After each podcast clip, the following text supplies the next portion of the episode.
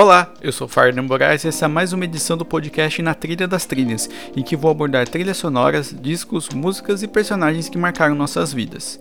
Hoje eu vou falar sobre quatro discos que completam 50 anos em 2021. Vem comigo que tem muita coisa boa, eu juro.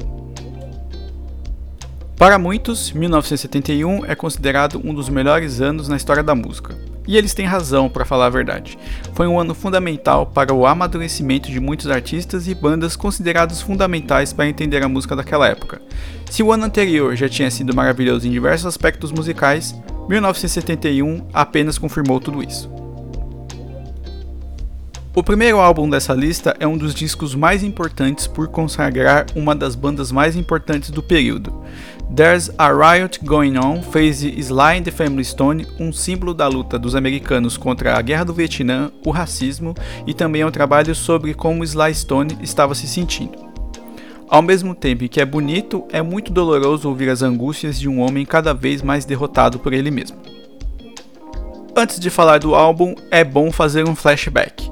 Um ano antes do lançamento do trabalho, Sly and the Family Stone lançou um Greatest Hits e foi um disco brilhante por mostrar para todo mundo a quantidade absurda de boas músicas lançadas por eles em um curto período de tempo. Quem estava esperando algo parecido com o que ele fez no início da década levou um soco no estômago. Sly Stone estava se drogando cada vez mais, perdia shows, estava cada vez mais paranoico e entrou para os Panteras Negras. E lá ouviu de pessoas que era melhor demitir todos os músicos brancos da banda. Com tudo isso, como era de se esperar, o grande músico e líder de uma das melhores apresentações no festival em Woodstock entrou em parafuso. Quando conseguiu ficar minimamente limpo, ele não estava gostando da atmosfera política dos Estados Unidos, principalmente pelo esvaziamento da luta pelos direitos civis e pelos assassinatos de afro-americanos aumentando cada vez mais. Saía o funk psicodélico com pitadas de pop para entrar algo mais denso, sombrio e digno de uma revolução. Ao longo de 1970 e 1971, Sly Stone trabalhou no álbum sozinho em casa com a ajuda de apenas um teclado. Na hora da gravação, os outros membros da banda apenas dobraram os instrumentos, que Sly dobrou tudo em cima mais uma vez. Pode parecer estranho, mas acabou sendo fundamental na criação de um clima tenso que rodeia todo o álbum em pouco menos de 50 minutos de duração. Era difícil entender como uma banda considerada alegre tinha lançado um álbum tão duro daquele jeito. Era como chegar em casa e dar um soco no estômago em outra pessoa de graça mas era assim que Sly Stone estava se sentindo com relação a ele mesmo e ao mundo. Lançado em 1 de novembro de 1971, There's a Riot Going On foi o último número 1 um da banda nos Estados Unidos, que assistiria à derrocada de um dos seus gênios mais ilustres ao longo dos anos seguintes. Uma das inspirações para Sly Stone fazer seu álbum sobre os acontecimentos nos Estados Unidos dos anos 1970 também completa 50 anos em 2021. Falo de What's Going On, de Marvin Gaye. Só que os números e sucesso do álbum depois de lançado esconde o sacrifício que foi lançá-lo na Motown. Barry Gordy Jr., o homem por trás dos sucessos e de todos os hits, simplesmente detestou a faixa título. Isso mesmo, não é piada. Quando Marvin Gaye chegou com a música e contou que queria gravá-la, Gord não só a desprezou completamente, como chamou Smokey Robinson, grande compositor da gravadora, e falou textualmente: Ninguém quer ouvir esta merda e temos um single de merda para gravar. Gay apenas entrou na sala de gravação por consideração de Gord, então seu cunhado. Gord não queria gravar a música por não achá-la, aspas, jovem o suficiente para vender. Mal sabia ele que as agonias de Gay sobre a guerra do Vietnã, a pobreza dos afro-americanos sem oportunidade na chamada Terra das Oportunidades, a injustiça social e o ambientalismo eram justamente os temas que os jovens queriam ouvir e discutir em busca de um futuro melhor para eles e para os filhos. E além de tudo isso, Marvin Gaye estava arrasado com a inesperada morte de sua companheira de composição, Tammy Terrell, vítima de um câncer no cérebro. Por conta disso, ele quase encerrou a carreira. Então ele precisava de uma ruptura para encontrar a própria voz na música. Ao passar anos apenas gravando as músicas escolhidas por Gord, Gay estava cansado e queria mostrar que poderia ir além de canções açucaradas prontas para vender milhares de cópias. Contrariado, Gord autorizou a gravação da música e saiu de férias. Quando voltou, soube que o single tinha vendido mais de 100 mil cópias em pouco tempo. E o que foi que ele fez? Isso mesmo, o que qualquer homem que deseja lucrar com música faria. Ele pediu urgência e prioridade na gravação do álbum What's Going On, um disco que conta a história do retorno de um soldado do Vietnã que vê uns Estados Unidos muito diferente daquele que havia deixado meses antes. What's Going On foi um estouro de público e crítica, sendo até hoje considerado o melhor trabalho de Marvin Gaye e um dos símbolos da história da Motown.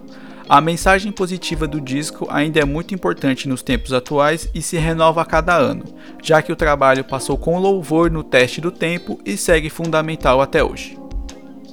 Outro trabalho que ajuda a entender muito que foi 1971 é a trilha sonora do filme Shaft, lançada por Isaac Hayes.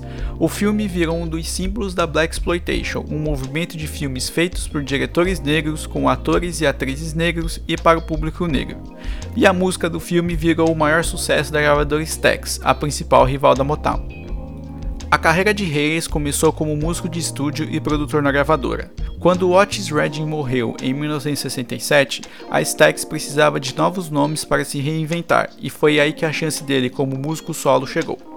O segundo álbum da carreira dele, o duplo Hot Buttered Soul, não fez sucesso na época, mas acabou sendo fundamental para abrir a cabeça de muita gente dentro da gravadora a procurar novas abordagens para trabalhar esse material cheio de potencial. Foi esse estilo que chamou a atenção do produtor de Shaft, Joel Freeman, e pelo diretor Gordon Parks, que queriam um músico na trilha sonora do filme. Ele topou sob uma condição, que tivesse ao menos a chance de ter uma audição para fazer o papel principal, o que nunca aconteceu. O problema é que ele nunca tinha feito uma trilha sonora, então ele não tinha ideia de como e por onde começar. A duplo convidou para ver as filmagens de três cenas e entregou a ele o roteiro do filme. Isso já era um baita adianto, certo? Mas é bom vocês saberem que Reis nunca leu o roteiro de Shaft ou quis saber da história.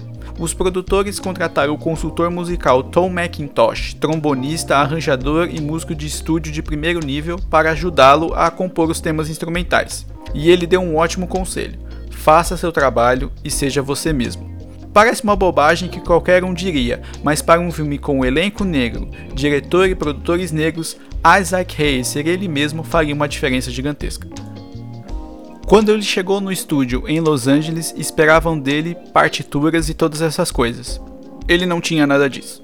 Em um ritmo alucinante, em seis semanas, ele e a banda da Stax gravaram as 15 músicas presentes na trilha sonora de Shaft. A inspiração veio do fato de o personagem principal estar sempre em movimento, e era isso que a trilha sonora tinha que fazer: estar sempre em movimento.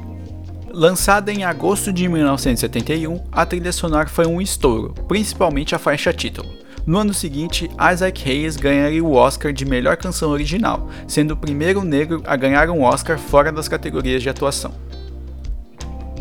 O último disco dessa lista ajudou a carreira do The Who a dar um salto considerável em 1971 com Who's Next, considerado por muitos o grande disco da banda até hoje. Eles vinham do sucesso arrasador de Tommy, então a missão era seguir no topo. E Pete Townsend tinha uma ideia para isso, uma ideia que deu completamente errado, mas que, adaptada, virou um clássico do rock. Com a entrada da nova década, o guitarrista estava borbulhando com ideias e queria fazer uma ópera rock ainda mais ousada do que a anterior. Disso nasceu a ideia de Lifehouse, a história de como o rock havia sido proibido, mas os fãs conseguiam seguir ouvindo as músicas do gênero através de um contato com a realidade virtual. Aliás, essa era uma das principais temáticas nos anos 1970, o futuro. Como seria para o pessoal daquela época viver no século 21? Townsend tentava mostrar como seria isso mas era um projeto muito complicado para as pessoas entenderem o conceito geral e Townsend tinha dificuldade em explicar. E tudo ficou ainda pior quando ele sofreu burnout durante o processo de composição das músicas por não conseguir encaixar tudo em uma história coesa. Foi quando ele respirou, colocou o projeto de lado e resolveu retrabalhar determinadas músicas em um trabalho um pouco mais simples. Um disco de rock do início ao fim, sem muitas firulas e com cada um apostando no que tinha de melhor. Assim nasceu Who's Next. O uso dos sintetizadores no álbum é um trunfo fundamental nas texturas das músicas, com destaque para Baba O'Reilly, hoje um dos grandes clássicos da história da banda. É consenso entre os críticos e estudiosos do rock que Who's Next é um dos álbuns responsáveis por levar o rock para o futuro pós-Woodstock e que, a partir dele, outros discos tão ou ainda mais ousados musicalmente e esteticamente falando nasceram. Assim, o The Who se estabeleceu como a grande banda do início dos anos 1970, e eles viriam ainda mais ousados nos anos seguintes, quando Townsend colocou em jogo outra obra-prima do rock, o disco Quadrophenia. Esse foi o Na Trilha das Trilhas, podcast sobre trilhas sonoras, álbuns, personagens e músicas históricas do cinema, da TV brasileira e mundial. Nos siga no seu agregador de podcast favorito e avalie, porque sua opinião é muito importante para nós. Eu sou Fagner Moraes e estou no Twitter e no Instagram como arroba Fagner Moraes e aceito sugestões de temas para as próximas edições. Até a próxima!